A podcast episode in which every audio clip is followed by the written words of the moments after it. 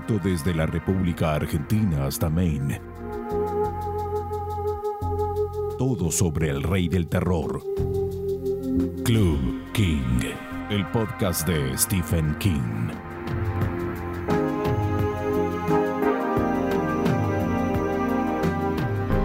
Eh, bienvenidos una vez más a Club King, el podcast de Stephen King. Mm. Estamos con un fanático de Stephen King, el señor Ricardo Liniers Siri, aquí con nosotros. Es, sí. ¿Cómo estás? Bien, bien. Trajiste un libro gigantesco que tiene más de mil páginas, son esas que estoy viendo aquí. 800 mil. Sí, que es un libro gigante, tamaño, un hardcover enorme, que me decías que tu señora esposa te ha obsequiado, que Sí. fue un cumpleaños esto. asumiendo ya el nivel de nerdismo y de obsesión que tengo por este tipo, encontró Angie un, traba- un, un- esta- un libro grandote, no sé si habrá sido una muestra o qué, pero de todo el arte de tapa de los libros de Stephen King, desde Carrie hasta... no sé, en verdad no llega hasta, hasta ahora, pero llega hasta... Vamos a ver, vamos a las últimas páginas. Sí. que tenemos acá? La Los Torre Oscura debe haber mucho, claro, sí. Bueno, Hay un, sí. pa- un Pennywise ahí. Eh, Esto es la, de el dibujo de Bruce Truzan. Truzan de John Sharp Rendition. Bueno, Drew Struzan hizo mucho también. Green en- Mile debe estar también por ahí. De Bruce Claro. Truzan hizo una muy linda Green Mile. Este, y de hecho hizo. The en- Mist. Acá en tenemos The The Mist. Mist. al principio, Claro. claro, que está pintando Thomas el tipo. Sí, ahí está, efectivamente. Eh, quien, ha- quien conoce tiene el, el orgullo o el honor de conocer tu morada. Hay un, un sector dedicado a Stephen King sí. que me dijiste muy orgulloso, muy gallardo. Este, mira este sector, te vas a volver loco. y era en la cocina, es una biblioteca que en la cocina al lado de la. Exactamente, eh, biblioteca porno, al lado de una barra muy linda, un lugar para desayunar. Este, está esa biblioteca de Stephen King Hmm. con varias ediciones de Hmm. varios de sus libros, e incluso algunos de Richard Bachman, hablamos de, de- de Furia y demás. ¿Cómo empieza esta obsesión con Stephen King? Y empezó. Bueno, cuando era chico era muy de ver, eh, y vos también seguramente. Viaje a lo inesperado. Viaje lo inesperado. Viaje a lo Viernes a la inesperado. noche. Viernes a la noche. 13. Mis viejos iban a comer a lo de sus amigos, no se enteraban Contémosle bien. a la gente que era Viaje a lo Viaje a lo inesperado. inesperado daban los viernes a la noche a las 22 horas. Pero como, claro, viernes podías dormir a tarde porque el otro día no tenías colegio. Sí, claro. daban películas de terror. Que en esa época lo que era películas de terror o de suspenso, lo que sea, eran las de Christopher Lee, el Drácula de Jack Palance. Mira, muy viaje a lo ¿no? inesperado, te vas a acordar el otro de Robert Mulligan, la de los dos me- mellizos rubios, por Sí, ejemplo. sí, Eso sí. es muy viaje a lo ¿También inesperado. sabes cuál? La, la de Yul Brynner de Westworld. Westworld, o- Westworld. O, Estelandia.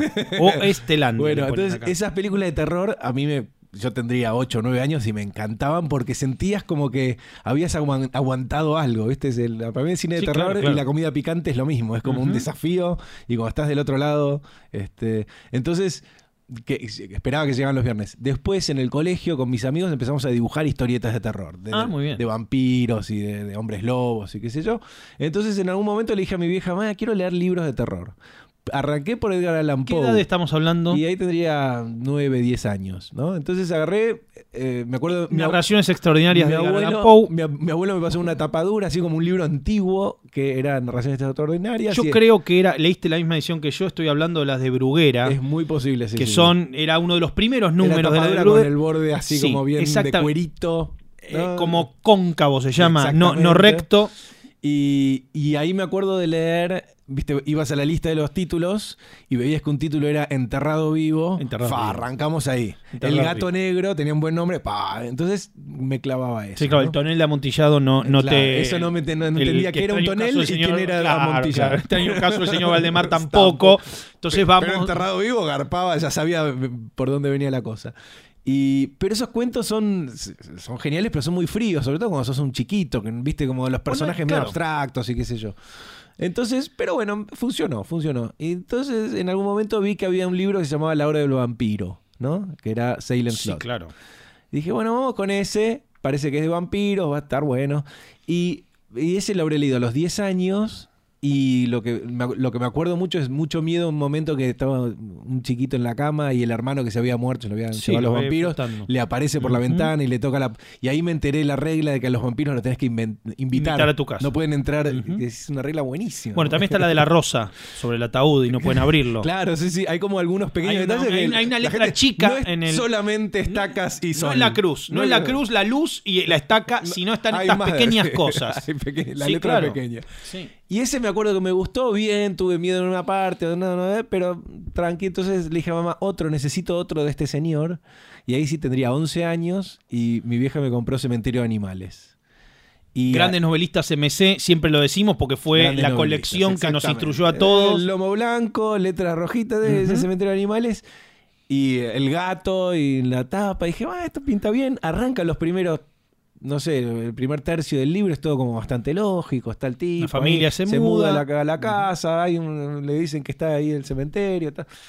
Y llegué al momento en donde al Aparece. Paxco por primera vez o lo, pisan a Cage con el camión. Claro, no, cuando lo pisan a Cage con el camión. El Paxco, que Cage le decía Pascal, no Sí. Bueno, eh, cuando lo pisan al bebito, fue la primera vez que yo leyendo un libro me angustié como si hubiese muerto una persona real. Era, era, estaba tan descrito de una manera tan simpática el chiquito. Me acuerdo que decía lindo, lindo y vomitaba. Como era chiquito, no entendía bien la palabra lindo y cuando se sentía mal decía lindo, lindo. Y a mí me parecía muy gracioso. Entonces me había encariñado con el chiquito y de repente una descripción que no me lo olvido hasta el día de hoy, que el chiquito va para la ruta, el papá lo ve, sale Que corriendo. la ves venir, claro. sí, salta sí, sí. y le toca la, la- le toca la, la remerita, ¿no? Como, ah, y el chiquito, y lo pisa un, camión, un Scania, no me acuerdo. El Scania ya había pisado al gato. Ya había pisado al gato. ya- ya es- Este, no sé si no era el, el- el camión de, de por ahí. Sí, claro. Este, estaba dando vueltas por ahí. Y, y ahí me, me Lo pisa un Scania, no lo pisa un auto que también lo hubiera No, matado. no, lo, lo pisa una bicicleta da- y lo mataba. no le da la más mínima chance de vivir. Y, y, a, y a partir de ahí no pude parar de leer hasta que terminé el libro. Y, y, eh, y lo que viene después de ahí es terrible. Y la pasé muy mal. Da mucho miedo, es uno de los libros que más sensación física de miedo sí, da. porque hay todo un, un camino, viste, como un, un trayecto que va el tipo con el chiquito muerto que tiene que atravesar todo un bosque y después el cementerio y después el otro cementerio. Y eso a mí, lo, lo- pero lo Mariano leía... Enríquez recordaba la otra vez eh, Mm. cuando el papá decía que la parte que más miedo le dio, estaba hablando de la misma exactamente, es cuando lo lleva a Cage muerto en el auto y no sabe si lo sentó bien y se pregunta porque lo tiene tapado con una bolsa y no sabe si está bien o mal puesto. No, no, no, no. O sea, Es- son o detalles. sea, todo lo que, lo que uno se puede preguntar de trasladar el cadáver de un menor, digo, que en la película, mirá que es bastante fuerte, porque es tremendo cuando el padre lo abraza al nene vestido de smoking No, no, no, no. y lo saca de es adentro una del película ochentosa que igual sigue siendo Mary muy Lambert, extraña. sí, muy bueno. Este, y, y- y la verdad es que me, sí, me quedé, me quedé traumatizado. Fue una de las cosas más, de las experiencias más fuertes que tuve en mi vida de lector.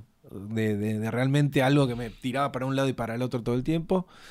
Tanto que el tipo cuando lo escribió lo metió en un cajón porque dijo esto no lo publica nadie. O sea, Stephen King cuando lo escribió no, no lo entregó al editor porque dijo esto es muy oscuro, no va a publicar nadie. Supuestamente tenía que ver con los propios miedos que tenía él de un camino Claro, puesto pasó, al costado de la le pasó casa. con él y con Joe Hill, ponele, Sí, claro. o con Owen, le pasó que, que lo, que lo agarró antes de que se vaya para la ruta y pensó, bueno, ¿qué, qué hubiese pasado si no, se hubiese, si no lo hubiese alcanzado? Entonces, eh, y el tipo después por una cuestión de contrato que tenía con Double Day, con no sé qué mierda, le, le dijo, bueno, tengo este libro, publíquenlo y pasó lo que pasó. Pero ese libro fue el, el libro que no solamente me, me- como que me hizo fanático de, de Stephen. King, sino que me hizo el lector muy obsesivo. O sea que cuando llegaste a Carrie, por ejemplo, la versión de Brian De Palma o El Resplandor de Kubrick, vos ya sabías que eran libros de King. Sí, sí. Pero igual en esa época era una época que por ahí no, no conseguías los libros. Entonces, este, yo, eh, El Resplandor, no conseguí el libro. Vi No, primero, claro, la, no, sí, primero vi la película sí. y después el libro apareció después. Y te enteraba después de algunas diferencias que hay entre uno y otro. Pero también el cine de Stephen King me, le tengo como un cariño a que veo cosas chotísimas que hizo y las veo feliz de la vida. Maximum Overdrive. Maximum. Overdrive la amo. Yo fui al cine a verla y cuando apareció La Stephen King... rebelión de las máquinas. Claro, yo. Eh, ACDC, camiones que matan gente. No sé por qué la gente critica esa película. Es una obra maestra. Emilio Esteves, que. eh, eh, le ponen durante un día nafta a los camiones y ya están todos heridos. La mano, ¡ah, mi mano, no puedo manejar. Los chabones que laburan, no es tan difícil. Bueno, la aparición en Creepshow. La- Creepshow con el también. color con- que cayó con del Jordi cielo. Verrill. de esa Claro. es una. Bueno, Creepshow era. Un personaje que hace King en Creepshow muy parecido al personaje que hace Vincent D'Onofrio en Men in Black. Una especie de granjero afectado por algo. Con el o sea, pantaloncito de granjero que ya un hillbilly que está. A mí siempre me hizo acordar cuando lo vi después a Donofrio en Men in Black. Decía, esto es, Es como verdad. King en el color que cayó del cielo. Es verdad, no se le respeta tanto a Stephen King en su- su- sus entradas en el cine como se las deberían. Pero lo que, lo que sí también tenía, lo divertido de leer a Stephen King era justamente esos dos carriles, que tenías que sacaba libros cada tanto y después tenías las películas, que ibas al videoclub y aparecía como los ojos del gato, ¿viste? Los Decía, chacales de la luna. Sí, sí. Bueno, el, el de, ¿cómo se llamaba? Cuyo también. Pero eh, que, que eran como, era lo que, y es el día de hoy que sigo. ¿Cuándo, obsesionado. ¿cuándo Y- entraste con It? Claro, y donde me volví loco fue con It. Porque ¿A qué edad? It lo leí a los 13 y mi viejo... Estabas me- más para cuenta conmigo, en realidad. Claro que también. Pero It, le- mi viejo quería que yo aprenda a hablar inglés. Me decía, el inglés te va a Es ayudar, el el futuro. futuro. Comprá todo". dólares y habla en inglés. Entonces me mandaron a un colegio donde, donde este, tenía escolaridad de inglés y qué sé yo. Perdón, ¿no era muy de los 80 que todos tuviéramos inglés? Porque ahora todos los colegios tienen inglés. Los Sí, colegios sí, sí. primarios, el Estado, Es que es la única manera de poder ver series bien. Sí, no- claro. Este, Pero bueno, entonces este, me mandaron a este colegio y... Pero igual yo era medio desastroso. Con el cine, como era muy fanático, bueno, trataba de aprender a verla sin los cartelitos. y mi- pero mi viejo se dio cuenta de que leía como muy obsesivamente y me dijo... Y se dio cuenta que era muy amarrete yo también. Entonces me dijo... ¿Muy amarrete? Claro, entonces me dijo, si, si vos querés... Porque ¿Amarrete en qué, a qué nivel? En el nivel de, viste, que no quería gastar la guita que me da el de la semana. ¿Y Iba- ¿Pero para iba- qué? la- ¿Pero qué? qué no sé qué me quería poder comprar. Claro, suponele. Que, se- que se- ser un potentado ahí en casa. Ah, tener era como un niño. Y, Sí. y mi viejo entonces eh, lo que se dio cuenta es que, y ya me venían comprando muchos libros porque como que venía con esta obsesión, y dice, bueno, mira, los libros en castellano te los compras con tu guita del mes, y, pero los libros en inglés yo te los regalo. Ah, me dijo, ¿no? Como para... Bueno, inter- interesante. Claro, como para... Y sabiendo la marretería mía, dijo... Este vale solo en inglés. Y It fue el primero que me compró en inglés. Y me compró la tapa dura. Espectacular. Y yo en ese momento pesaba, no sé, pero Claro, yo, pesaba abrazar el 40 libro. kilos y el libro pesaba 20. Había que abrazarlo. Y yo era tan nabo y tan nerd que me iba a lo de mis amigos, no lo podía largar porque lo estaba leyendo, entonces cualquier ratito que tenía tenía que leer el libro. Sí. Y me iba a lo de mis amigos a- con el ladrillo Y abajo. abajo el brazo. Tipo, te invitaron a jugar, Ricardito, a lo de tu primo. Bueno, voy. Y agarraba It y, y entonces en algún momento que me aburría. Nadie te de decía de qué trata, no les contabas a. No eras una especie de narrador de chicos. Esto cuenta Sí, tenía un par de amigos. como nosotros. Tenía, cla- claramente uno en el colegio siempre se hace amigo de dos o tres que son más o Sí, menos claro. parecidos y que hablábamos mucho de Stephen King con mi amigo Luciano y con y Sebastián Salvo. ¿Lo seguiste viendo? Este, sí, cada tanto me los Ah, bien, cruzo. perfecto. Y ellos siguen eh, amando a Stephen King, Sí, este sí, tipo de cosas, están que igual. te, te encariñas, te Claro, encariñas. no lo. Y, y no, bueno, y, y entre, ¿no? Era como, y lo que tenía de bueno eh, It a los 13 años es que había un montón de momentos que no eran para chiquitos de 13 años. Si bien los personajes eran de tu edad niños. y te identificabas mucho y funcionaba mucho, habían como momentos muy raros, ¿viste? Y el, el final que eh, entran todos ahí a, a luchar Ah, contra... claro. Pero que antes de entrar todos se la agarchan a la pendeja, como que hay una... hay una escena que es increíble. Y yo leí eso como, oh, Luciano, llegaste a esta parte. fa". Así que ahí hubo, hubo, sí, me volví loco. Para mí, eso es lo que más me gustó de lo que leí y de él. O sea, he leído muchos libros que me gustaron mucho, pero. It fue el que me volvió loco. O sea, Cementerio de Animales fue el que me hizo fanático. It para mí fue el que cerró el, el- el trato. Y después siempre Stephen King es tan una máquina de sacar cosas que a veces son goles de media cancha y a veces son desastres que decís, ¿qué pasó? Este- pero yo les tengo cariño a todos. Es, este, Em, tengo, creo que tres o cuatro que no leí, pero después leí. ¿Cómo te fue puente Stephen King para algunos otros autores? Digamos, fue como, fue una especie de autor o de iniciación esta que me Mm. contás de, de IT en inglés y demás, que te haya empujado a ser lector de otro tipo de, de- de propuestas, digamos. Sí, sí, en Porque me habla de los 13 años y yo me imagino que cuánto ta- ahí nomás te, te cayó Salinger en las manos, Claro, seguro, por porque son no esas cosas que quedan y son tan dis- distintas. No, y de tan- hecho hubo un momento, hubo un porque hubo un momento que, que hace- vas haciendo como saltos cualitativos con Sí, esos claro. pendejos, ¿viste? Pasás primero a Tom Yo que hay Sawyer. un momento horrible que es cuando te que cuando que yo siempre lo, lo- lo asocio por eh, le mando un saludo a Pablo Dacal que va a quedar como la persona Sí. que me, me volvió loco con esto pero había un momento Dacal viste que venía y decía Dacal un músico querido que lo queremos mucho Sí. le mando un saludo venía John Cale y Tom Waits y vino todo un momento John Cale y Tom Waits yo lo recuerdo así que éramos pibes de 14 años que había que borrar con el codo Claro. toda nuestra. Y yo siempre parecía un sagra, porque yo decía, no, man, yo Romero. No, no, no. John Cale, Tom Waits, se terminó, Bueno, Frank yo- Williams y se terminó la puta que lo parió. Entonces, de repente, viste, yo estaba con ese grupo de minitas que tata, y lo más cercano a mí que llegaban era los Beastie Boys y los Pixies. Pero todo lo. Easton Ellis, ponele que estaba en el medio. Porque Easton Ellis además tenía toda esa leyenda de ser alguien que estaba en el colegio y de gira literaria, digo, era como, viste, todo el mundo quería Ah, ser Easton Ellis. intelectual. Esa- un Pues hubo intelectual, un momento un que- rockstar a- también. A, mí me pasó también. Hubo un momento que. Eh, porque la, la fantasía que tenés ahí es: si yo leo Henry Miller y una mina me ve leyendo Henry Miller, va a decir, uh, qué ganas, Sí. este pibe de ser peligroso. Sí, claro. Y Tenés 15 años y qué sé yo. Entonces, si cada tanto se te salía del bolsillo Henry Miller, nadie, nadie en ningún momento reaccionó ante mis.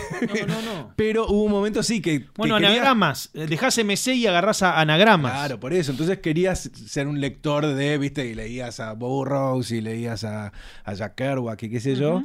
Y me acuerdo de ese momento que decía, no, ya no va, Stephen King es para pendejos, pero de a los 22, 23 hice como, pará, sí está buenísimo, soy un pelotudo. Sí, claro. Y ahí volví a engancharme y después Sí, este, sí. Este, es amor total. Em, y, y la verdad es que lo lindo del, del- de, al tipo este como carrera es que al principio se lo, hubo un momento de bestseller, un momento de no sé qué, pero ya a esta altura se lo claro, reconoce ahora nadie, mucho, nadie, ¿viste? no, nadie duda de que es un gran escritor. Es si a que esta altura el talento de- del cuento, porque la literatura, viste, tiene como diferentes carriles y qué sé yo, diferentes factores que entran, pero el cuento es uno. O sea, Sí, claro. viste, Dickens Dickens no solamente por, es porque el cuento está bueno, grandes expectativas al final, hace ese ru- es una maravilla el cuento. Y el tipo este, podrás este, tener alguna crítica literaria, Sí, qué sé claro. yo, viste, de, de algunos gestos que se le, se le notan, pero como cuentista, el hijo de puta es No, un no, genio. entiende, entiende muy bien muchas cosas. ¿Viste? Ah, 11, 22, 63 es un, es un caso así, de qué buen cuento. Así, venían contando historias de viajes a- de viaje en el tiempo. Sí, claro. ¿Cómo nadie contó un viaje en el tiempo que te tenés que quedar ahí cuatro años? Un delirio. Eh, volviendo a, a tu colección preciada de la cocina, eh, ¿cómo acá hemos estado charlando con la gente del restaurante de la mente? Mm. Si alguien no se ha acercado, es una librería especializada, una tienda especializada en cosas de Stephen King. Me dijeron que te conocían, que estuviste por ahí Mm. alguna que otra vez. Le aviso a la gente que nos han seguido premios. Vamos a regalar cosas de Stephen King porque nos estuvieron pidiendo. La editorial también nos mandó, la gente de. De Mondadori, de Random, nos Mm. mandó a unas ediciones de, de Stephen King que vamos a estar regalando, así que todo lo de Restaurante de la Mente y la ediciones B vamos a estar, eh, digo, de Mondadori vamos a estar regalando cosas de King. ¿Cómo completaste? ¿Cómo empezaste a juntar? Porque tenés varias ediciones. ¿Cómo empezó eso? Los, las novelas que tenías, pero ¿cuándo dijiste, bueno, em- Sí, porque empiezo bueno, a tiene una cosa que es que, que lo descubrimos cuando empecé a obsesionar con el tema, que son los completists. ¿No? Los completists quiere decir que quieren tener todo así, tal, y todos los libros. Sí, sí, sí. Yo no llego al nivel de obsesión enfermiza porque hay muchos, como los que coleccionan los Simpsons Sí. o los que coleccionan, que hay mucho material, pero yo necesitaba por lo menos tener todas las novelas, ¿viste? Y en tapadura, como que sean lindas, que estén ahí. Una vez que completé eso, ya me siento tranquilo, pero cada vez que sale uno Son un montón. son sesenta y pico de libros, y más, en verdad. Y tengo Creepshow también, la revistita que Ah, sacó Wrightson. muy Sí, sí, sí.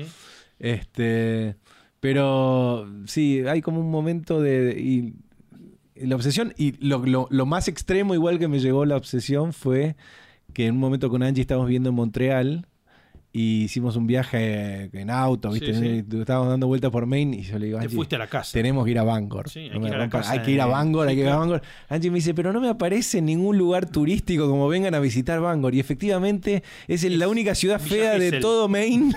O sea, todo Maine es como casitas y playitas y barquitos, es todo como así como una tormenta perfecta, claro, todo muy claro. lindo.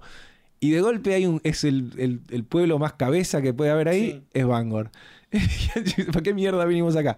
Y en un momento caemos en una librería que es como especializada. Sí, qué la sé yo. librería mítica, De- donde de- él de hecho a veces va a esa Claro. librería. Y obviamente el dueño, que se ve que será amigote, dice, ah, yes, Stevie, go, go to the house. Está por ahí, Sí, vayan la casa, casa. con las arañas, todo. Y fuimos a la casa, miramos Esta es la casa. medio, eh, saqué una foto de afuera, no fuimos sin molestar a nadie, pero... De hecho, la- bueno, su mujer Tabitha era eh, la directora de la biblioteca de Maine, Mm. supuestamente, eh, donde él hizo un montón de aportes. Él trabajó mucho por todo lo que es, eh, bueno, en Maine medio que es Kinlandia, Sí, que sí, creo sí. que lo aman y es como puso el pueblo en el mapa y además de eso esto que provocó en Body un montón de aluvión turístico y medio Claro. que hay unos tours tipo acá, es el puente donde Que pasa la es escena de coso. Una vez hablando con.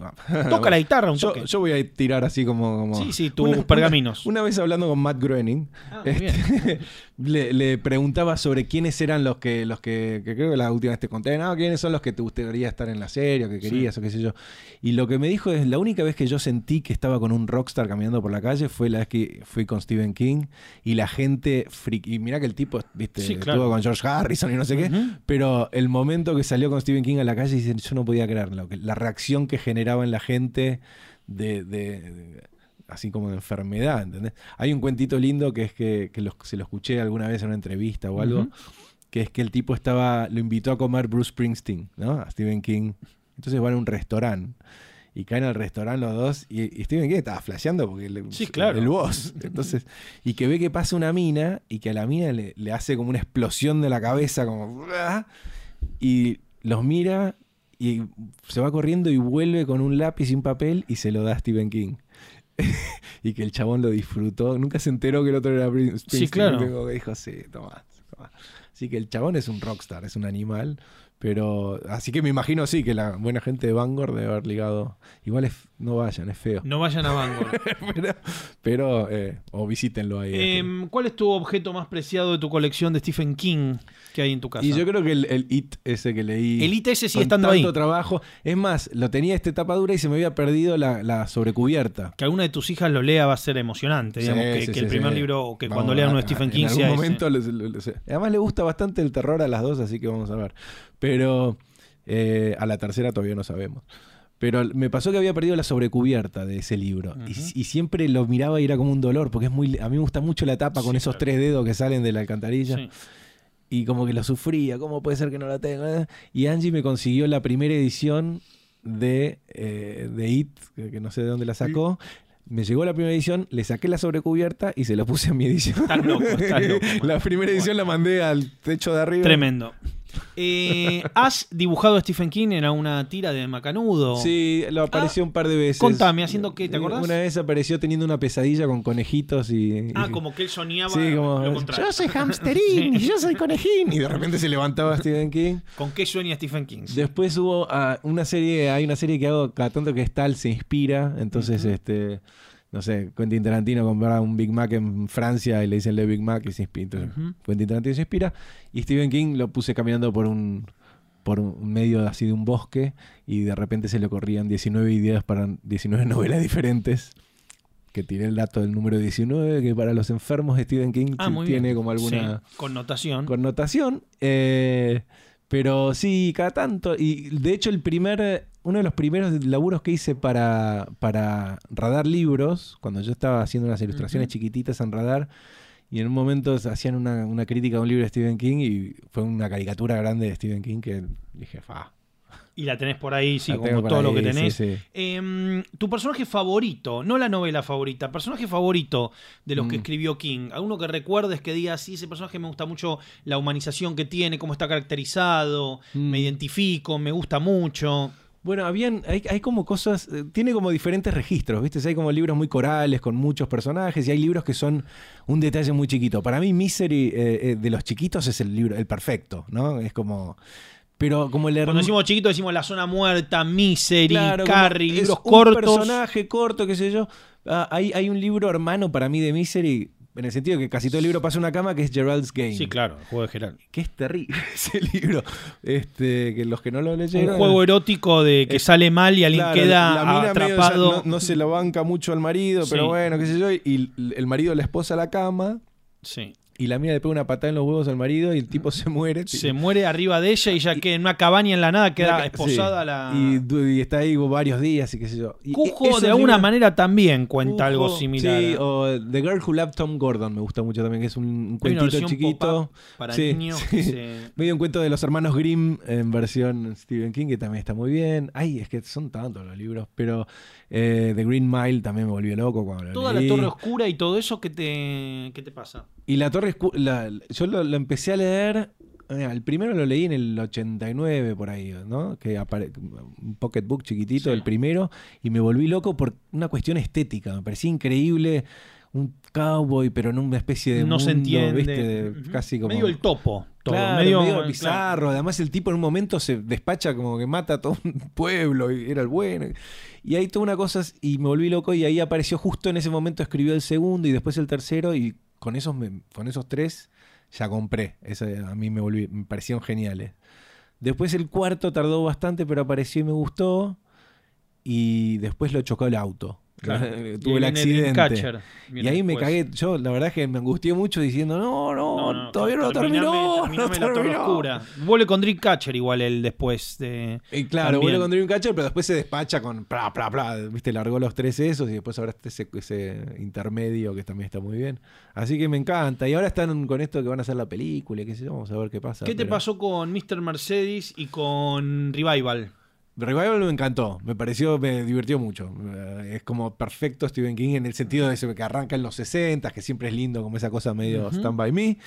Y, y después esa especie de relectura de, Steve- de, de Frankenstein, que está, me, me divirtió la bizarreada de la electricidad esa, que medio Ujú. Tesla. Mezcló todo, que está muy bien. Tesla, Tesla. con Frankenstein. Ujú. con- Entonces me divertí leyéndolo. Después se lo pasé a mi mujer, mi mujer, ah, no me gustó nada. Pero me, me gustó. Mr. Mercedes, estoy esperando que saque el tercero porque lo quiero leer plum, todo Ah. un- de, un- de una paliza. Entonces, Igual este, están unidos, no son necesariamente una Sí, secuela, claro. Pero me gusta me- como los Regulators y Desperation. Quiero leerlos todos juntos. Eh, tu mujer a todo esto, tu mujer escritora, Mm. muy del mundo de los libros también, ¿qué, ¿cuál es su opinión? ¿Coinciden en este punto? Ella es más fanática de otro tipo de novelas de King. No, ella lee todo, pero eh, Stephen King, si, le- si hay algo bueno, lo lee. Pero cada tanto se angustia. eh, hay como momentos muy siniestros. En, Sí, claro. eh, entonces, se- em- tiene más empatía que yo, entonces la pasa mal. Pero eh, me acuerdo en Under the Dome, que tiene Sí, claro. ¿no? bajo el domo, ¿no? Tiene una escena terrible de violación y qué sé yo, y la pasaba muy mal leyéndolo. Pero, pero sí, eh, sí, también le encanta. Eh, adaptación favorita cinematográfica de Stephen King. A ver, bueno, a- por afano. te ¿Por afano? Stand by me. Stand by por, me. por una cuestión personal, no digo ni.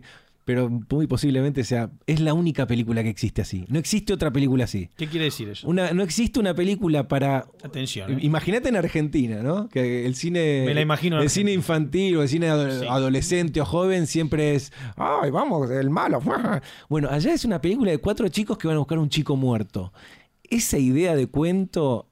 ¿Viste? Y no sé si, ni si ahora pasaría. En, A mí, en- yo cuando la vi, como vos, Mm. tenía la edad que tenían esos niños. Claro. Y a mí me perturbaba un poco que fueran tan adultos, entre comillas, o tan densos como niños. Me pasó con los niños de T también. Sí, Los que niños de T tienen son como niños... mucha carga esos chicos. son- no Pero- son niños, este, viste, eh, Mm. que los, los que uno estaba acostumbrado a ver. Me llevaba mejor con los niños héroes o los niños, los Goonies, me llevaba mejor Sí. con los niños boludos. Ahora, los niños Claro, de T y los niños de Stand By Me son niños densos, son niños, viste. Por eso, la eh, escena de River Phoenix llorando porque la maestra lo cagaba, es- Sí. te rompe el corazón. Y el final era la Y cosa hay más algo, ¿sabes que hay algo también, que ahora lo podemos decir porque somos más, más viejos? Hay algo medio homoerótico en Mm. Stand By Me entre, Entre Gordy y, y- Coso. y, Sí. viste, decís, está, y está todo bien, ¿eh? No, tampoco digo, es lógico porque es una edad donde, Es una edad donde hay- donde te puedes enamorar claro, exacto, de un idealizás, este amigo. Es tu ídolo, es Sí, tu yo entiendo eso, pero viste, lo ves y. Pero eso está muy bien escrito, es muy lindo. Bueno, ese no pibe Will Wheaton lo que hace es increíble. eh, o sea,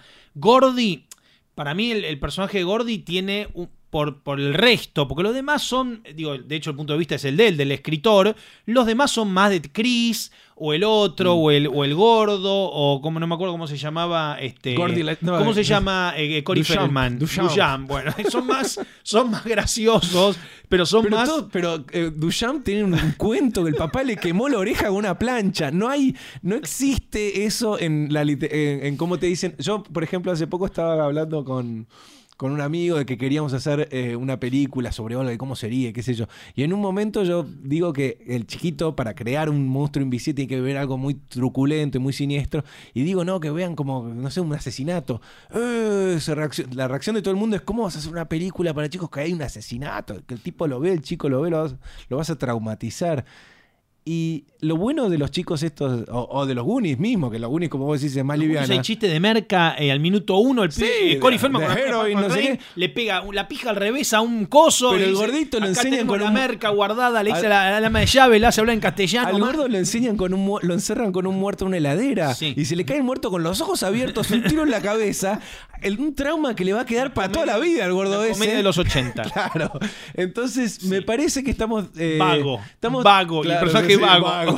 Vago. Para mí esa película, eh, Los Goonies, termina muy mal para, para dos grupos de personas. Para los para la familia la familia Fratelli termina muy mal, porque van claro. todos en cane, qué sé yo. Sí. Y para los, po- los pobres padres de Chunk, Sí. de- de- del gordo que ahora lo tienen que lo tienen que adoptar a Vago. Vago. Y dice, ahora vas a vivir con nosotros. Oh, I love you, Chunk. Vago, vago.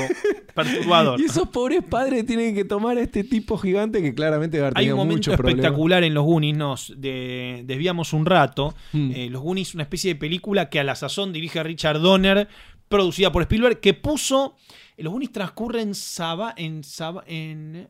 En Sabana no, en Sabana transcurre el, el- el medianoche en el jardín del bien y del mal. Sí. Los Goonies Es como en que- California. que ¿no? puso, ¿no? aparte la gente va al tour de los Goonies ese lugar, es como Sí, la gente va al, al- a donde vive el Karate Kid y la gente va a donde viven los Goonies. Si no es Savannah, es un lugar así tipo afuera de Nueva York, no me acuerdo cómo se Mm. llama, tipo en plan más allá de Jersey. Pero bueno, la cuestión es que todo el mundo va a visitar donde hicieron los Goonies.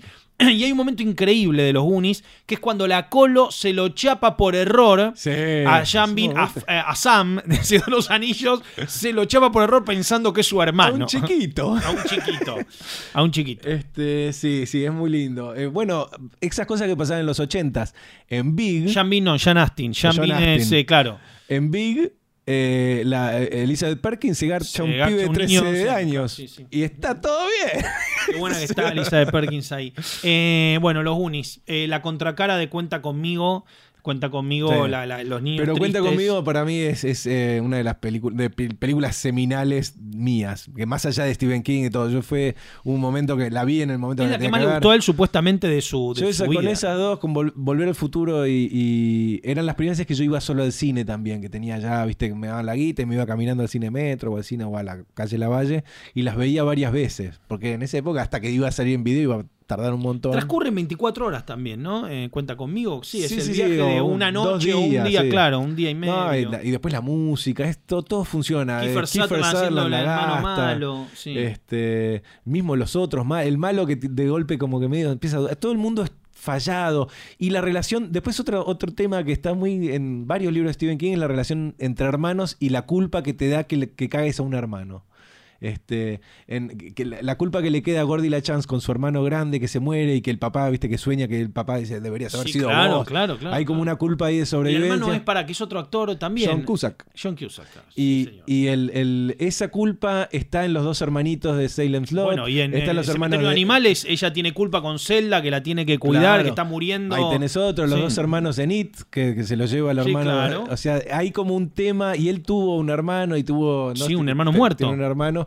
Y no, y tiene una, una- una vida en la infancia de Stephen King como muy chota, ¿no? Del padre que los abandonó. El padre de Stephen King posta dijo: Me voy a, me voy a comprar cigarrillos y no volvió. Y no volvió jamás. Hizo el clásico. Este, entonces. eh, No, tiene un hermano adoptado, no un hermano muerto, porque la madre hermano- pensó que no podía quedar embarazada, adoptó un Mm. hermano, que es el hermano grande de él, y después quedó embarazada de él.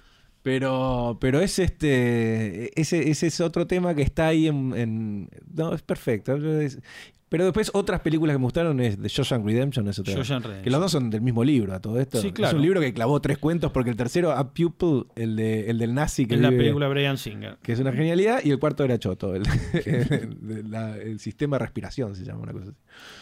Eh, así que esas también son geniales. Y después Carrie. Carrie, pero un montón. De, de- yo las disfruto todas. The Mist me encantó. The Mist es muy de- buena. De Frank Darabont la de. Frank Darabont. Me pareció que el final es terrible. Lo, lo hicieron más siniestro todavía que el cuento, porque el cuento en el final es más, está como más difuminado. Em, ¿Qué te pasa con otros autores del género tipo Lovecraft? O digamos, quiero decir, Mm. o, porque viste que es Bueno, como... Lovecraft llegué él, por él King, ama, viste, King como- ama sí. Lovecraft, de hecho en, en Revival creo ahí tuvo una dedicatoria a la gente que lo inspiró, Mm. está Lovecraft, eh, Howard Phillips Lo- Lovecraft en la, en la dedicatoria. Un autor que cobró muchísima relevancia en el último tiempo por porque varias series de televisión, no necesariamente haciéndole tributo directo, tomaron muchos elementos Lovecraftianos, la conspiración, la cosa eh, que estaba que precede a la, a la raza humana, los pri- eh, ¿cómo se llama? Prim- primigenios, ¿cómo se llaman? Los, Mm. los, eh, los seres que pueblan la tierra, los misterios, toda esa cosa medio cifrada de alguna manera, que haya, que haya una, una especie de mundo con códigos que uno va descubriendo. Entonces es un escritor que ha vuelto y King le rinde tributo cada vez que puede. Entonces están como los grandes novelistas americanos, a los que también Mm. rinde tradición, Twain, digamos, quiero decir, esa Sí, gran sí. idea de, de, viste, pequeña comunidad contada, y a la vez toda esta cosa mítica. ¿Qué te pasa con estos mundos? Bueno, yo llegué ahí a Lovecraft por King. Y al- pero también me acuerdo que al principio ya él medio hablaba del tema, o uno te, te entera, viste, como que vas haciendo la relación. Y acá no se conseguían los libros. Y a mí el nombre H.P. Lovecraft me parecía que era imposible que no me gustara. Y tardé mucho en conseguir los libros. Y cuando conseguí los libros los disfruté mucho, pero tenía una cosa muy. este Me enganchó mucho más Poe que Lovecraft como, como Sí, bueno, narrador. uno es más terror, poético, claro. el otro es más este, Este, pero el, el libro de las, la- las montañas eh, que pasa La en, montaña en- de la locura. en la Antártida es una belleza. Ese libro es, un- es increíble y es este. Bueno, hay mucho de Alien, Alien 1, es Claro, una película Thing. totalmente, sí, de- totalmente de llena de, Carpenter, de ¿no? Carpenter, Sí. exactamente, llena de esto de, de la investigadora en primera persona que va a un lugar donde hubo algo que hubo antes, digo, todo el prólogo de Alien, Mm. cuando ellos bajan con Nostromo en ese planeta donde están recibiendo la llamada, todo lo que aparece es, es absolutamente Lovecraftiano, Sí. digamos, toda la idea de la civilización anterior que descubierta por, Mm. por el hombre. No, totalmente. Así que llegué a eso y después, lo que pasa es que también después, viste, arranqué para otros lados, ¿no? Pero eh, pone, cuando descubrías a Vonnegut había algo como fantasioso de ciencia ficción metido en medio de una novela que está escrita en otro Tono. En otro tono bueno, pero es lo que pasa con Douglas Adams también. Pero claro, es como son- la, la- la- es que hay algo que decís, ah, puedo pasar de acá hasta acá, llegar Bueno, acá hasta por- acá. yo, eh, a ver, entiendo lo que Kina hace, que es eh, presentar muy bien en contextos totalmente triviales, orgánicos, digo, los personajes son espectaculares, uno se cree todo, digo, Mm. inventó un truco que hoy lo viste hecho tantas veces, le digo a quien nunca ha leído una novela o se está acercando a esta hora por primera vez, que es que Carrie sea una historia de colegio secundario donde está metida la telequinesis y, y la falsa religión que sigue Margaret White, que tampoco se entiende muy bien cuál es, porque es una especie de desviación del catolicismo, pero al borde del satanismo también. Bueno, es esa combinación de elementos es genial, que él siempre lo dice, es cruzar historias, digamos, lo inspiró una historia de géneros, bullying. ¿viste? Claro, Exactamente. totalmente. Vonnegut también presenta, es como un escritor fantástico, pero que donde el hecho fantástico no tiene mayor relevancia que las emociones Sí. humanas. Digo, no es eh, un escritor fantástico a la Tolkien o un escritor fantástico, no sé, eh, donde hay otro tipo de... Y Douglas Adams, como una especie de versión de salón de, de Vonnegut, Sí. hace esto muy inglés también, donde, bueno, si explotó el mundo, Se acabó y el ahora mundo, un chao, tipo, arrancamos claro, y de- un tipo se va a preocupar por otras cosas.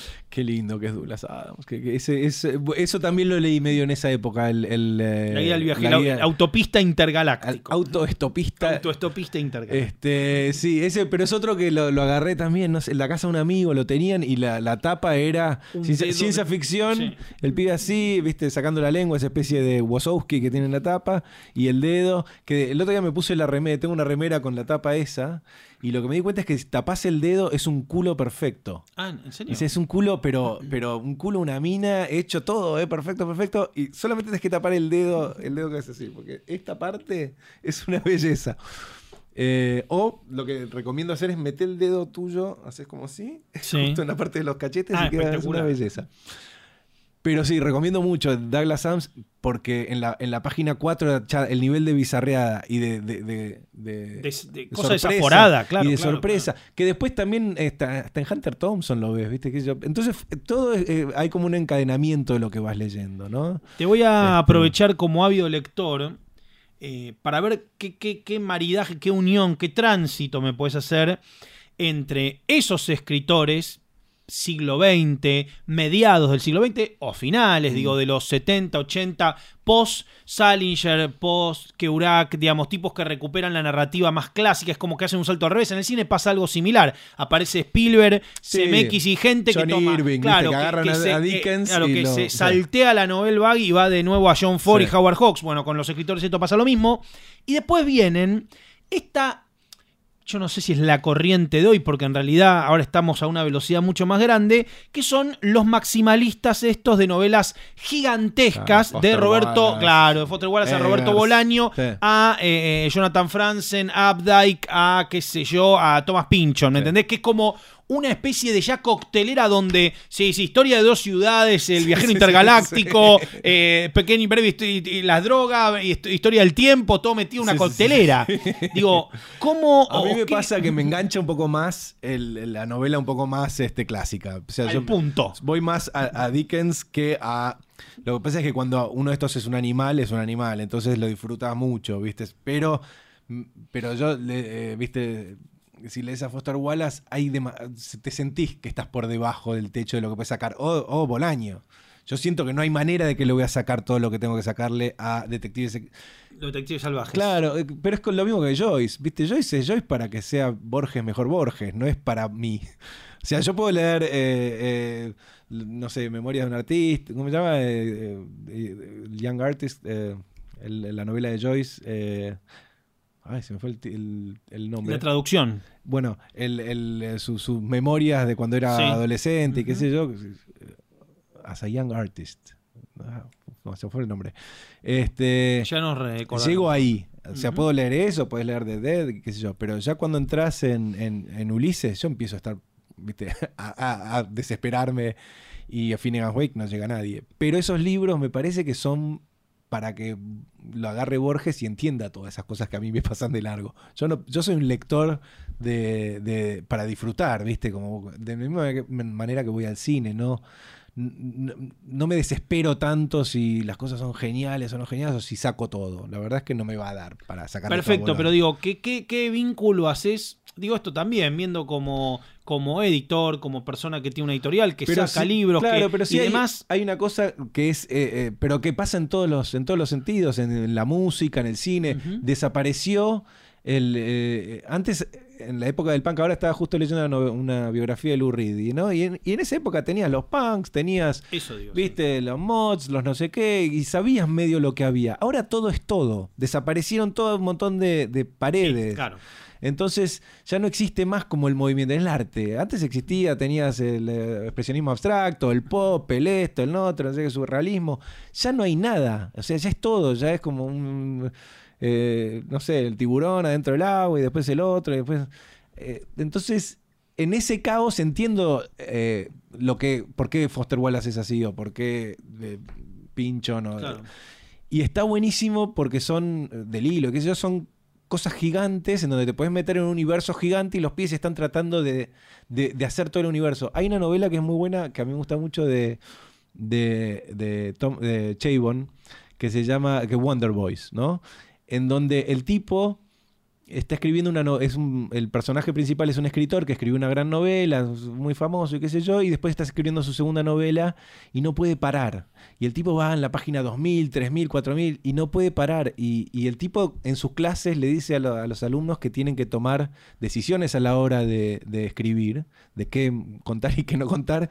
Y este tipo no está tomando ninguna decisión, está contando todo, está haciendo todos los árboles genealógicos de todos los personajes. Y eh, entonces, eh, me, a- me divierte cuando justo algo entra en, ese, en esa masa de información sobre algo que me divierte, lo disfruto mucho. Fresán tiene un poco de eso, ¿viste? Que lees alguna novela de Fresán y empieza con sus delirios y con su cosa. y- entonces, pero Fresán siempre se va hacia campos que a mí me gustan mucho. Entonces, Sí, claro, la cultura popular, la libros, claro, y. Dylan Sí, y claro. qué sé yo. Entonces, eh, los disfruto mucho. Eh, si el Don Delilo en Underworld que se metía mucho en el mundo del béisbol y a mí yo no quedo del lado afuera. no, no- Pinchon en el arcoíris de gravedad, Sí, claro, que también, claro, son cosas. Entonces, sí, sí, sí, este, Me pasa eso. Y la verdad es que prefiero eh, o, o disfruto yo más de algo más un poco más sobre los personajes y desarrollar y hacer el cuento y hacer personajes verdaderos y que al final tenga como algo que englobe todo, que es más dickensiano, ¿viste? Que es John Irving en una época, me acuerdo que era... O sea, cuando encontré a Stephen King, al mismo tiempo descubrí la El novela... de- mundo según Garp. el mundo según Garp y Owen y hay como varias novelas de esas que eran súper dickensianas, ¿entendés? Que era un- contar la historia de un tipo durante 20 o 30 años y encontrar una manera de que esa vida tenga algo que, el- que como un- una especie de punto de gravedad en el medio, alrededor de Jimmy todo eso. Corrigan de Smart Skid on Earth. Es una maravilla. Sí, claro. Chris Ware, una novela gráfica estamos mencionando Sí. que es extrañísima. Chris Ware está loco, loco Chris Ware mal. es, es Dios. Eh, Chris Ware es Joyce. Chris Ware, bueno, una, bueno, Building Stories, ¿no? Building y todo Stories eso. Es Joyce. O sea, ya tenemos, para mí, nuestra, nuestra, el mundo que me gusta a mí de la historieta ya tiene a Joyce con este tipo. Con alguien que está constantemente pensando no solamente en el lenguaje del. Porque lo que tiene Sí, Joyce claro. es que es el lenguaje de la literatura, es como una especie de, de trabajo sobre qué es la literatura. Entonces, eh, Chris Ware tiene eso con la historieta. De, no es solamente el cuento, sino es cuál, cuál es el lenguaje de la historieta y cómo se puede tergiversar y remodelar y rearmar. Es lo que es Rayuela en algún punto, ¿no? Esta cosa de mover, de cosas adaptables. Y Claro, eh, desde lo formal, además de, de- Así que. desde sí, el relato. Y Building Stories, si quieren googlearlo, es una caja eh, que se llama Building por Building, construir y Building, Mm. Building edificio. Digo, hay un juego, hay una idea que no tiene orden de lectura alguno. De, de uno se encuentra dentro y libros revistas y... de hecho hay unos modelos. Uno puede armar unos edificios, digo. Y es como realmente no se sabe qué se lee primero, qué se lee después. Es muy difícil de explicar. Vean, googleenlo, porque cuando lo vean, alguien abriéndolo no si van a lo entender. pueden comprar. Está editado en español porque mi, ¿Está editado en español? mi Yo editora. pensé que solamente Jimmy Corrigan. No, la loca de mi editora en España es la editora de Chris Ware. Ah, bueno. Y lo, lo editó eh, una, una especie de juego suicida porque Y eh, aquí se consigue Jimmy Corrigan, el, el chico más inteligente, Hmm. más smart, eh, más piola de la Tierra, que creo, a mí el, el que lo presentó fue Ariel Gunograd. eh, Hmm, sí. Hace muchos años fuimos a, a comer antes de que se estrenara Cara de Queso, de hecho, y me dijo, me pasaron esto y te va a volver loco. Y me contó un poco la historia de Chris Ware, me contó toda la idea de la, la urna con las cenizas del padre y el tamaño que tenía Sí. el libro, bueno, y me dijo, y el peso que tenía, bueno, cuando lo vi, también, si googlean Jimmy Corrigan de Smart Skid on Earth, van a disfrutar muchísimo. De Acme Novelty, bueno, todo lo que hay de Chris Ware es impresionante. Bueno, pero también eso es, es otro, otro registro más, porque tenés el registro de la literatura, qué sé yo, y la relación a Stephen King. Y el otro es la, la historieta. ¿Quién es mí, Stephen ¿viste? King en la historieta? Esta pregunta medio fantino, pero la hago en el sentido de Mm. esto que estábamos hablando de poder concentrar en el mundo de la novela gráfica, ¿eh? Eh, Pasa que creo que Stephen King de la historieta vos lo vas a poder sacar mejor que yo. ¿En Porque, serio? Sí, sí, sí. Porque yo la, la historieta que leo generalmente es como un poco más de autor, eh, de, de- como de, de- de ejercicios de autor, ¿viste? Como de, cosas raras, de gente, cada uno que se manda por lados raros, más que experimental. experimental más que ir hacia una especie de Al narración plot. clásica, claro, que por ahí está más cerca de Grant Morrison, o qué sé yo, estos tipos que... Yo no sé, no, mira, yo estoy seguro. No sé, o Vamos hacer un juego. de From Hell, ¿entendés? Lo veo como más algo más, más cercano a Stephen King en algún punto. que- vos decís que Alan Moore está más cerca no a Stephen Moore, King. pero sí From Hell. No sé cómo explicarte. Este, no Watchmen, definitivamente. Pero, por ejemplo, pero pero V for vamos a hablar- Vendetta, Vendetta tiene un ancla a, Montecristo, ¿entendés? Bueno, pero vamos a hablar, por ejemplo, Adrian Tomine, George Sí. Cummings. Vos decís, eh, no hay nada de Stephen King ahí. O Blankets, No, de sí, Craig Thompson. hay, hay, o- hay. Para empezar, hay que el- la- todas estas historietas blancas, y Sí. qué sé yo, eh, eh, la obsesión por Estados Unidos como cultura. Que esa es. eh, y, y que en el caso de Stephen King, de, la cultura americana, como le dicen los yankees, americana. Sí, viste, que es como la un poco, americana, eh, Pax Americana. Viste, si se juntan en un, en, un, en un barcito, en un libro de Stephen King, el bar es uno de Dixie Diner, ¿viste? Tiene como Bueno, esa para cosa- mí, eh, le- le- una nota al pie, pero eh, el tráiler de Gonger, Mm. la película de David Fincher, Mm. Eh, con la canción, con She, interpretada por el cantante de los Psychedelic Furs, Mm. una, una versión que no he podido encontrar todavía, voy a ver si la encuentro, eh, tiene... Me acuerdo de estar charlando con un guionista, me dijo, ¿viste el tráiler de, de- de Fincher? Pues está por salir. Y yo le digo, sí, americana. Claro. Lo que entiende Fincher en ese tráiler es Estados es Unidos. Estados o sea, Unidos. el tipo entiende Pero que lo tiene David Lynch las también. buscando el rastrillaje del cadáver. Le digo, el tipo este entiende. David Lynch, no, David, David Lynch es la obsesión, por eso. recontra obsesión de. David Lynch Sí. en, en, en, en, Bueno, este- en Stephen King está y- muy y, pre- 11, 63. Claro, está muy y- presente. Si alguien mandara una bicicleta en Estados Unidos, en un libro de Stephen King, va a ser la bicicleta, Sí, la claro. clásica. Si alguien, Sí. el, el Christine, ¿entendés? No iba a ser un auto raro, iba a ser un auto yankee. todo eso, Claro. el café. sí. Entonces, lo que pasa es que cada uno agarra eso y lo lleva hacia su universo. En el universo, el caso de David Lynch es un universo muy descogeringado y extraño. En el caso de Stephen King es extraño de otra manera. Tiene para mí. Entonces, Bueno, Hunter Thompson, pero son todos, son todos autores muy atravesados por Mm. su cultura y por entender lo, lo que aliena esa cultura. Digamos, Claro, una mirada bastante. El lado, eh, por eso, es el- muchos de esos tipos es, ese, es el, el- Por eso es- es- son interesantes, en el fondo. Pues la contracara. No es el cuento que te está haciendo Reagan o Donald Trump, o, ¿viste? De acá. Es lindo cuando te muestran, o es interesante cuando Estados Unidos, para mí, es el, el país más fascinante del mundo. Sí, porque, claro. O sea, re- cualquiera que lo niegue es un idiota. Entonces, como fascinante, no, no en el sentido de que es fascinante, qué lindo que es, sino como No, que no, te claro, fascina, te obsesiona, ¿qué es este lugar? Eh, cuando te muestra, el, eh, como Estados Unidos es tan bueno para marketinearse y para, eh, al mundo, por el cine, por, a mí los que me interesan son los que te tratan de dar vuelta esa especie de visión pop que tiene Estados Unidos. Mirá qué linda. Donald Trump es la descripción perfecta de Estados Unidos. Están todos sorprendidos allá. ¿Cómo puede ser que Donald Trump llegue tan lejos, llegue tan lejos?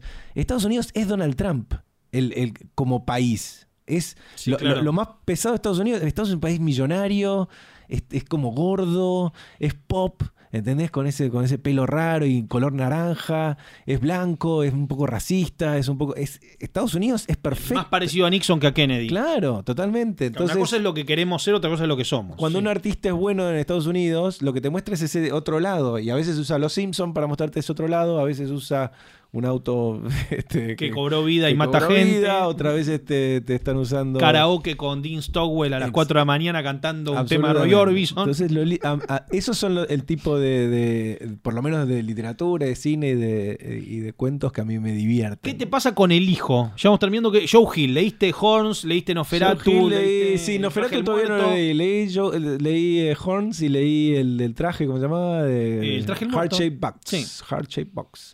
Y leí algunos de los Nirvana. cuentos. No leí todavía 20th Locan Century Key. Ghost. ¿No leíste Key, Locan Key? eh, que me Muy mal, Me lo muy recomiendan mucho mal. y lo voy a leer. Locan Key es una serie de novelas gráficas, son seis volúmenes, se puede conseguir una cajita muy linda que seguro te va a gustar tener, Es que, voy a- tiene una a puerta. esa, que Lo que hace Gabriel Rodríguez es espectacular. Mm. eh, con un dibujo muy particular el chileno y lo que hace Joe Hill, la cantidad de conceptos que tiene muy quinianos, Sí. infancia, llaves que abren la mente, que abren los recuerdos, una maravilla, Bueno. una maravilla el hijo de King que toma lo mejor del padre y, y- y forma su propia tradición. Hay que decirlo Y que lo está armando, no- sí. Yo cuando, chorro. cuando me gustó, eh, cuando leí Horns, sobre todo que me gustó mucho, fue como qué placer, qué bueno que haya. Porque ya lo ves viejo a Stephen King. ¿Y después qué hacemos? Sí, no, no, pero el pibe, el- pibe para mí toma lo mejor Y de... el pibe este, hasta la está haciendo por su lado y qué sé yo. Tiene y, su onda. Y está, y, y está bueno. Y era como, viste, Horns a mí me gustó mucho. Me pareció muy divertido, muy raro la idea. eh, me parece que va por ahí la cosa. Así que sí, que siga, que siga. Sí, yo- yo- Eh, Bien, este, gracias por haber venido. Este libro enorme. ¿Puedes ojearlo de pasar un par de páginas más a ver con qué ver termina? ¿Qué, más hay? ¿Qué otro dibujo? Bueno, acá está el de Mist, Mist. por Drew Struzan. De nuevo. Exactamente. Esto es buenísimo porque es un podcast viendo un libro. Nosotros Sí, sí. somos los únicos que grabamos ver esto. qué más ¿Qué es lo último que hay en el It. libro? Ahora vi que van a hacer finalmente la película. Andy Muschietti, bueno. que habló en el capítulo anterior, es el director de la película que estuvo charlando con nosotros y nos una- contó ¿Qué es lo que había hecho dos volúmenes. ¿no? Hizo Mama, eh, estaba comisionado a hacer Robotech, por ahora está parado. Va a ser It en dos volúmenes. El primer volumen, esto lo contó en el podcast del capítulo anterior. El primer volumen son los niños, el segundo son de adultos. Sí. Este, contó a unos. eh, Cari Fukunaga era el director que lo iba a hacer, ahora lo, lo va a hacer él finalmente. Así que un argentino, el Ginobili del cine, Andy Muschietti, va a hacerse cargo. Esto es Matt Este Raiden. es Matt Raiden. Mike Raiden. Sí. Acá Matt Raiden- descubrimos a Matt Raiden. Matt Raiden, el, el hombre que hizo la portada de Dangerous de Michael Jackson, eh, un ilustrador Esto es horrible. Que en el, prim- perdón, el primer programa de En Infama, ¿te acuerdas cuando empezó? Sí, Digo, "No, había unos Matt. Raiden, unos Matt Raiden. choreos de Matt Raiden, que de hecho yo lo, lo- lo he charlado con el productor. Ah, bueno, que- perfecto. El productor, ¿Cómo el llegó- Gastón Portal. cómo digo- llegó Matt Raiden? dice, mira, eh, inventa- como que teníamos que hacer algo y yo tenía un libro y dije, bueno, hagamos eso. no pensaron que iba a quedar infama y quedó. Bueno, hay unos dibujos de Mark Raiden. y quedó. Les recomiendo los Teletubbies de Mark Raiden, una maravilla absoluta Eh. la interpretación de los Teletubbies de Mark Raiden. Eh, toda esa gente del Art, ¿no? Muy juxtaposed, que aparecieron todos juntos. Costa Oeste, Mark Raiden, Ta- Tamara McPherson se llamaba, ¿cómo se llamaba? Había una mina también que dibujaba, eh, Edward Gorey, bueno, todo, el- todo ese tipo McKean, de... otro que tuvo así como su Dave momento, McKean, su sí. momento Stephen que King. hacía las figuritas de los X-Files. Acá vemos algunas portadas de McKean y de Sandman, muchas portadas de Sandman, de Neil Gaiman. Sí, Este, es- Ese sheriff que lo dibujó. este es que no sé quién es, pero supongo que es Desperation, ¿no? Pero sí, Desperation. Sí, pero quién es No el sé quién es autor no sabemos. Don Ma- Mates, no, ni idea. No sabemos quién es. Bueno. Eh, hermoso regalo que te ha hecho. tu- Sí, ¿Cómo se llama el libro? Si alguien quiere poseerlo. Si lo quieren es un ver. libro gigante, gigante. ¿Cómo se llama? ¿Cómo se llama el libro? no tiene, No tiene nombre. No eh, tiene eh, juramos que acá está. Está. Se llama Darkness. Knowing Darkness. Artist inspired by Stephen King. Todas las portadas, todas, todas las ilustraciones, Sí. realmente un libro hermoso. Un King vestido como de prom ahí, medio Sí. con un traje de graduación. Otra cosa era el- el- la, decepción cuando finalmente lo veías por primera vez a Stephen King. Pero estaba la foto en los de MC, estaba atrás la foto Estaba de atrás con una así. barba, pero medio. La, la- la reproducción de esas fotos nunca se veía una goma. ¿Quién mierda? Y después, lo, lo- yo mi primera, la primera vez que lo vi fue como Jordi Beryl en Creepshow. Y decís, es un, es un freak, este muy feo. No, igual tenía cara de loco. feo. Para mí, mi recuerdo es que me daba cara de loco. Esto. Me parecía un loco. No, no me parecía un tipo normal en las fotos esas de MC. Eh, bueno, el, Skeleton Crew. sí, Skeleton Crew, Bien. de todo, de todo, muchachos. Eh, gracias, Linier, por haber venido. Eh, ahí muy lindo el de Cristín también, hermoso. Hermoso, todo hermoso. Eh, nos vemos, estamos bien. No, gracias a vos. Por favor.